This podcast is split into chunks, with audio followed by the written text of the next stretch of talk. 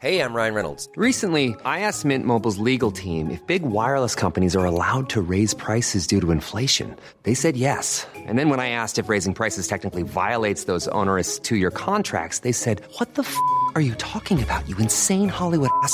So to recap, we're cutting the price of Mint Unlimited from $30 a month to just $15 a month. Give it a try at mintmobile.com slash switch. $45 upfront for three months plus taxes and fees. Promo for new customers for limited time. Unlimited more than 40 gigabytes per month. Slows. Full terms at mintmobile.com.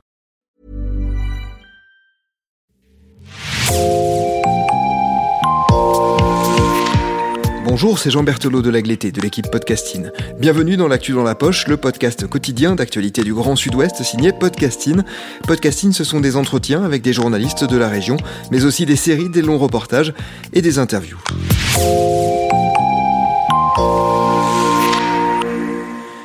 Durante ocho episodios, Podcasting se sumerge en el pasado de la región de Nueva Aquitania para descubrir más sobre la manera en la que los republicanos españoles fueron acogidos en el suroeste de Francia durante la Guerra Civil Española y los años de la dictadura franquista. Hemos querido saber más sobre la forma en la que muchos hicieron aquí su vida, en las huellas que dejaron en una lucha que a menudo continuaron en el seno de la resistencia. Aquitania Suspiros de una España republicana es un podcast de María Díaz Valderrama. Episodio 2. Huir de la guerra. Vivo en Francia desde 2014 y diría que me he integrado bien. Hoy tengo amigos franceses e incluso estoy casada con uno. Pero nunca he estudiado en Francia y siempre he trabajado en un ambiente español, de expatriados, bueno, de migrantes. Cuando llego a una nueva ciudad para situarme, busco a la comunidad española. Algunos dirán que después de nueve años viviendo en Francia es un poco raro, pero a mí me tranquiliza. Así que cuando empiezo a buscar a antiguos refugiados de la Guerra Civil Española, pregunto a mis amigos españoles en Burdeos. La primera pista llega gracias a mi fisioterapeuta, que es sevillana. ¿Sí? ¿Ana? Sí. Hola, ¿qué tal? ¿Qué pasa? Oye, eh, que te llamo porque mm, quería preguntarte por la señora esta que eres- de la que me habías hablado, tu paciente española. Ah, sí, mm, Teresa Ballestero. Sí, Una paciente mía, sí. sí, que vino aquí durante la guerra, ¿eso era o algo así? Sí, sí, em, ella me estuvo contando su historia, cómo llegó cuando pequeña a Burdeos. Y, mm, y sí, yo creo que te puede que te puede contar mucho sobre su llegada. Vale, pues ¿cómo hacemos? ¿Me das su teléfono que hable con ella? Vale, te doy su teléfono, te lo envío ahora, ¿vale? Venga, Y tú la contactas, es una mujer muy agradable y seguro que está dispuesta a hablar contigo, ¿vale? vale, genial. Pues nada, oye, muchas gracias. De nada a ti. Hasta luego. Venga, te lo mando. Adiós. Unos días más tarde voy a visitar a Teresa. Tiene 90 años y vive en el barrio bordelés de Nansuti, cerca del antiguo barrio español.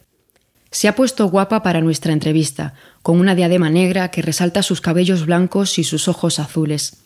Teresa es también andaluza, como yo, y compruebo enseguida que la decoración de su casa la acerca más a una casa andaluza que a las tradicionales e-shop bordelesas, casas típicas de una planta, tiene un patio lleno de flores en macetas de cerámica granadina.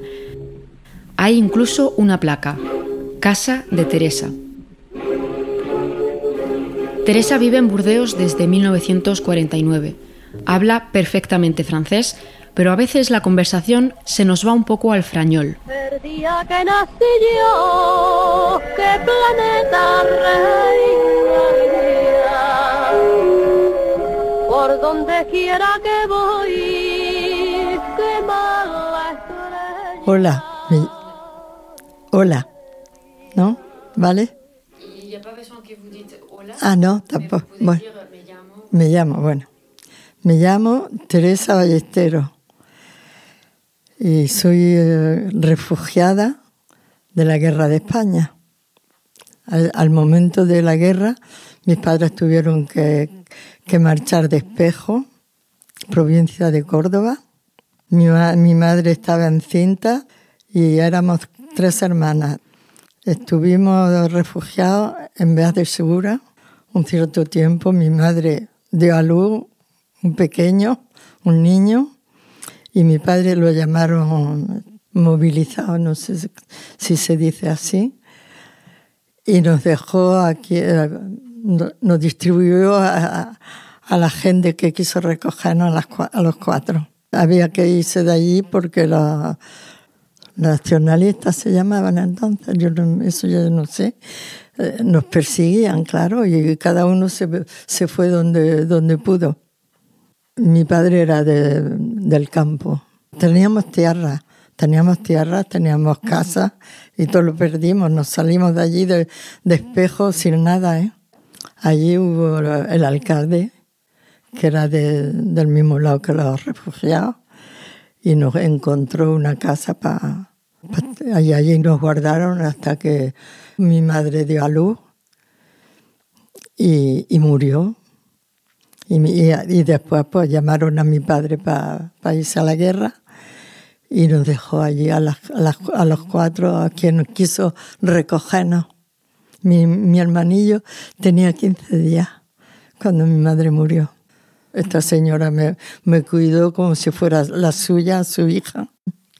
Más de una noche nos tuvimos que, que, acostarnos sin cenar porque no, no, había, no había para ella, no había para mí y, mal, mal calzada, mal vestida porque era la guerra y la, la, pobre mujer no tenía, si no había para ella, no había para mí.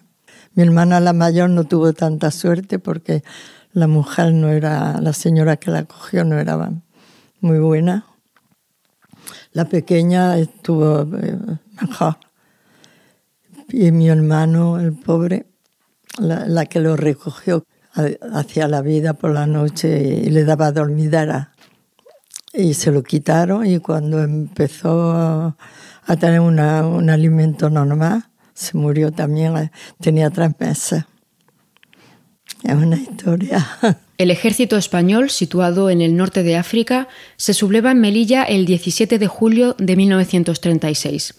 El día siguiente, en Sevilla, el general Gonzalo Queipo de Llanos toma el control de la ciudad y reclama a otros responsables regionales que se sumen al golpe. Los barrios populares republicanos intentan levantar barricadas y reaccionan a las primeras noticias del golpe quemando iglesias y casas nobles. Pero tan solo duran unos días frente a la artillería de los sublevados. Es el inicio de una ofensiva sin piedad. Los legionarios han recibido la orden de Queipo de Llanos de limpiar los barrios obreros como Triana. Las casas son asaltadas y los militares acaban con los enemigos, incluyendo a civiles con cuchillos y bayonetas. Queipo de Llanos llama incluso a violar a las mujeres de los rojos, los republicanos. Los que sobreviven y logran esconderse divulgan la crueldad de la legión. Nuestros valientes legionarios irregulares han demostrado a los rojos cobardes lo que significa ser hombres de verdad. Y de paso también a sus mujeres. Esto está totalmente justificado porque estas comunistas y anarquistas predican el amor libre. Ahora por lo menos sabrán lo que son hombres y no milicianos maricones. No se van a librar por mucho que y pataleen. Sevilla se convierte en una de las principales bases de los nacionalistas, de las que parten las ofensivas hacia Huelva, Extremadura, Madrid y Málaga. La represión en Andalucía, durante y después de la guerra, es feroz. Las cifras hablan de que al menos 110.000 personas fueron asesinadas y arrojadas a fosas comunes, sobre todo después de la contienda. Cerca de 45.000 de esos cuerpos están en Andalucía. La mayoría de ellos no han sido aún recuperados. Esa es la Andalucía de la que Teresa y su familia huyeron en el verano de 1936. Teresa tiene apenas tres años y no volverá a ver a su padre hasta que cumpla 16. Y yo con esta señora, yo he estado 13 años hasta que abrieron la frontera aquí, en Francia, y, y, mi padre me, pudo, me podía reclamar, pero como yo no quería venirme sola, pues tuve que esperar que mi hermana, la mayor, pudiera venir. hemos estado las tres hermanas 13 años sin vernos. las monjas, cuando mi hermana se casó ya, pues ya tuvo su casa y, como era la, pre, la preguerra, se dice, No sé, sí. Pues mi padre dijo, veniros si queréis y, y así nos vinimos los cuatro, los tres. Y mi hermana estaba encinta de... y, eh, luz en el, el 16 y, y pasamos la frontera el, el día 6 de, de julio del 49, cuando estábamos ya para coger la, el autobús. Yo ya dije que no me venía porque pensaba en ella y mi cuñado me cogió del brazo y, y eh, estuvimos en San Sebastián 10 días sin salir de, allí, un poco, ¿eh? en espera de que los que tenían que pasar la, pasarnos hasta la frontera lo- nos llamara. Mi padre nos llamó a mi hermana, claro, ella era la mayor, eh, diciéndole que, que cogiéramos, que nos fuéramos a Irún. Allí había, había alguien que nos esperaba y la noche de, eso ya la fecha, yo no me acuerdo, nos hicieron, dijeron esta noche o si no, y nos hicieron pasar la, de madrugada la, la, la. Nos cogíamos de la mano para no, para no soltarnos los unos de los otros, porque había otra gente, pero eso yo no- nosotros no los conocíamos. ¿eh? Y los tres, pues, cogidos de la mano hasta que pasamos del otro lado. Y al otro lado, los que nos pasaron, dijeron, nosotros aquí se nos acaba nuestro, como un día, nu- hola, nuestro trabajo. Y después ya cogimos el tren para aquí, para Burdeos. Y, y aquí fue ya... Para explicarme quiénes eran esos hombres a los que su padre había pagado para que sus hijas cruzaran la frontera entre Irún y Andaya, Teresa me dice, como los que vemos en la televisión, yo soy como esos que vemos en la televisión. En Burdeos, el padre de Teresa se había casado con otra española. Teresa trabajó en una fábrica de conservas hasta que se casó con un bordelés de origen español cuyos padres habían llegado a la ciudad francesa en los años 20. Más adelante, Teresa trabajó durante 20 años como limpiadora. Como Teresa llegó con 16 años sin un marco de acogida adecuado, no pudo ir a la escuela y no ha aprendido a escribir. Yo, yo lo hubiese hecho, pero a la época pues, había que trabajar. Y yo empecé a trabajar de seguida ¿eh? en una fábrica de latas de conserva. Empecé a, a aprender el francés y cuando empecé a trabajar, la donde he trabajado eran franceses, pero me, han- me han cogido como, como alguien de, de ellos. ¿eh? Mm, Sí, sí, ulala. Suena el teléfono. Es el nieto de Teresa, que la llama para ayudarla con un cambio de la compañía de televisión por cable. Teresa insiste. Sí, sí, pero que no me quiten Andalucía. Es importante que dejen Andalucía. No entiendo. ¿A lo mejor Teresa sigue teniendo familia en Andalucía? La discusión aviva mi curiosidad y cuando cuelga le pregunto a qué se refiere. A Canal Sur, me dice, la televisión andaluza. Teresa está satisfecha con la vida que ha llevado en Francia. Perdió la nacionalidad española cuando se casó y hace ya 34 años que no ha puesto un pie en España. Pero su principal preocupación con el cambio de su compañía telefónica es poder seguir viendo las telenovelas de Andalucía y las corridas de toro, que solía ir a ver con su marido. Le gustaba ver el ambiente, aunque no la matanza, me cuenta en esta conversación. Du coup, vous regardez deux telenovelas à TVE Et, et, et après, suivant le, si j'ai rien chez nous, je, je mets, s'il y a un beau programme en Andalousie, mais c'est surtout que, oh, pardon, c'est surtout que la- quand la saison va commencer, des corridas et tout ça, Ah. j'aime bien. Vous aimez bien les corridas? Pas, quand, pas la mise à mort, hein, mais Oui. l'ambiance, j'aime bien. Oui. Bah, D'ailleurs, il a une peinture d'un torero chez vous. Hein? Il y a une peinture de de torero. C'est mon mari qui l'a peint. Cuando me voy, Teresa me invita a volver un día con Ana, nuestra fisio, para comer un cocido. No sé si aceptar un cocido atenta contra los principios deontológicos del periodismo, pero no me puedo negar. En Francia hablan mucho de la paella, pero el cocido, el cocido es el plato que calienta el corazón de los españoles, y Teresa me dice que lo prepara a menudo para su familia. La chance, qué suerte, me digo. Estrella de plata, la que este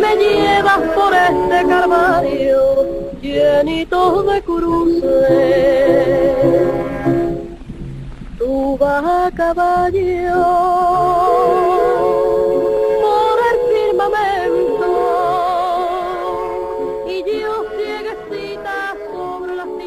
Josefa Cornell llegó a Burdeos con cinco años. Voy a visitarla a su casa en Floagac, a las afueras de Burdeos, donde me lee algunos extractos de la autobiografía que está escribiendo para dejar un escrito de sus recuerdos a sus nietos. La entrevista original con Josefa la hicimos en francés, pero para la versión en español de este podcast he querido grabarla a ella misma leyendo su intervención en castellano y conservar así su testimonio con su propia voz. Marzo de 1938. La guerra en Aragón está llegando a su fase final. Los soldados nacionalistas, franquistas y golpistas se acercan cada día más a nuestro valle.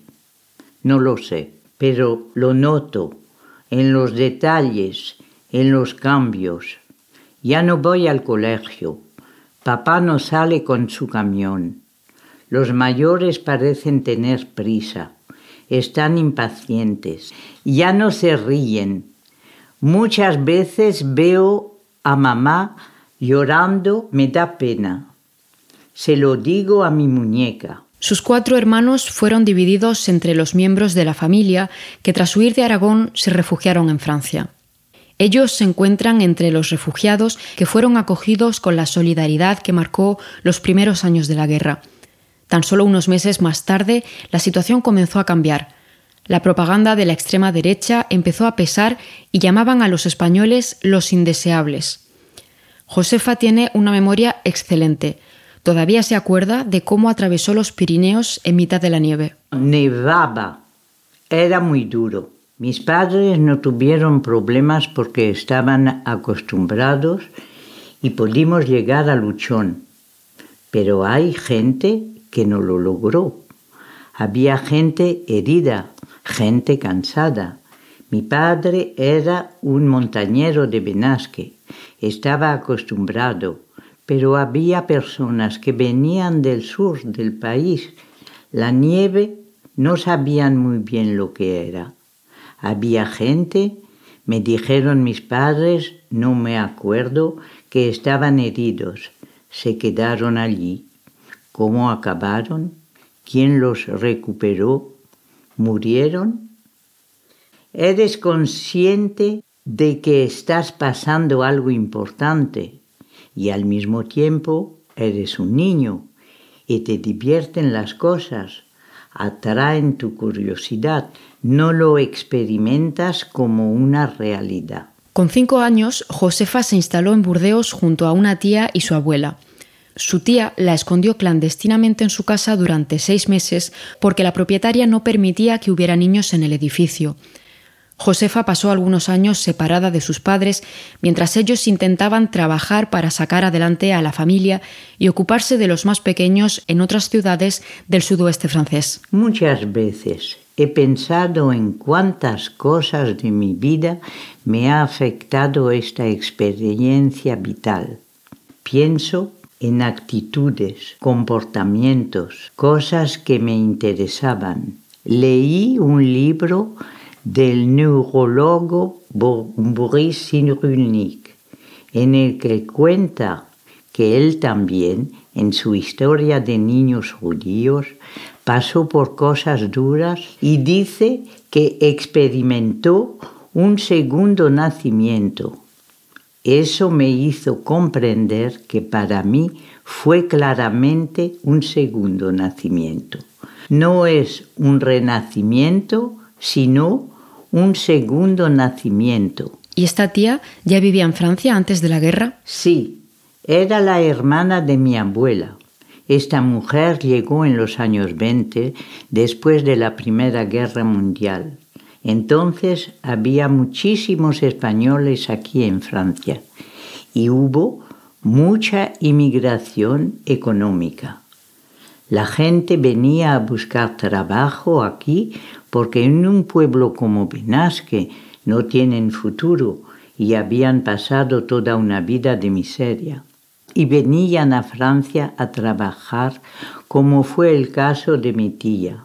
Cuando se enteró de que llegaban refugiados a Luchón, sospechó que su hermana, esposa y madre de un republicano convencido, no se iba a quedar en España después de todo. Quiere decir que no solo su padre tenía miedo, su abuela también temía las represalias. Todos lo tenían, claro que lo tenían, y tenían razón, porque los que se quedaron lo pagaron caro. No sé lo que habrían hecho, pero te diré lo que hicieron los fascistas con los perros de mi padre.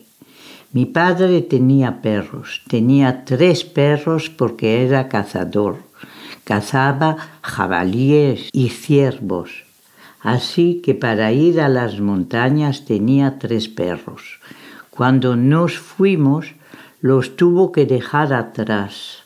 Cuando llegaron los fascistas a Benasque, se llevaron los perros de mi padre, los ataron detrás de un coche y los arrastraron por el pueblo hasta que los perros murieron.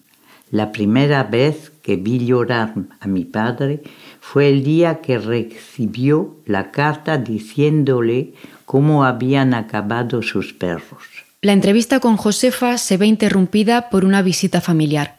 La mujer de su nieto le trae a sus recién nacidos, gemelos, Jean como su bisabuelo y Victoria. Oh, oh, oh, ça, ça marche, ça, ça marche, ça, ça marche. Allez. Pedazo de mi corazón. Oh, elle sourit, elle est contente. Et elle est, elle est contente que je lui chante. Duérmete. Ah ben là en plus ils sont ils étaient pas contents hein, parce qu'ils sortent de chez l'ostéo. euh. Josefa y yo quedamos en seguir hablando otro día. Le gustaría enseñarme el antiguo barrio de Burdeos en el que creció. Un barrio que estuvo tan marcado por la comunidad española que durante años se le llamó la Petite España, la pequeña España. De momento, dejo a la familia disfrutar de este momento íntimo. Josefa tiene a Victoria en sus brazos y le canta una nana, la canción que su abuela le cantaba cuando ella era pequeña, la misma melodía que Josefa ha cantado a lo largo de su vida a sus hijos, a sus nietos y ahora a sus bisnietos. Duérmete, mi niño, duérmete, mi amor, duérmete, pedazo de mi corazón. San José es carpintero y la Virgen costurera y el niño se entretiene haciendo cruces de madera. Duérmete, mi niño, duérmete, mi amor, duérmete, pedazo de mi corazón. Aquitania Suspiros de una España republicana, realización Olivier Duval, producción Agathe Ternier y Gabriel Tayeb, ilustraciones Emma Gillet.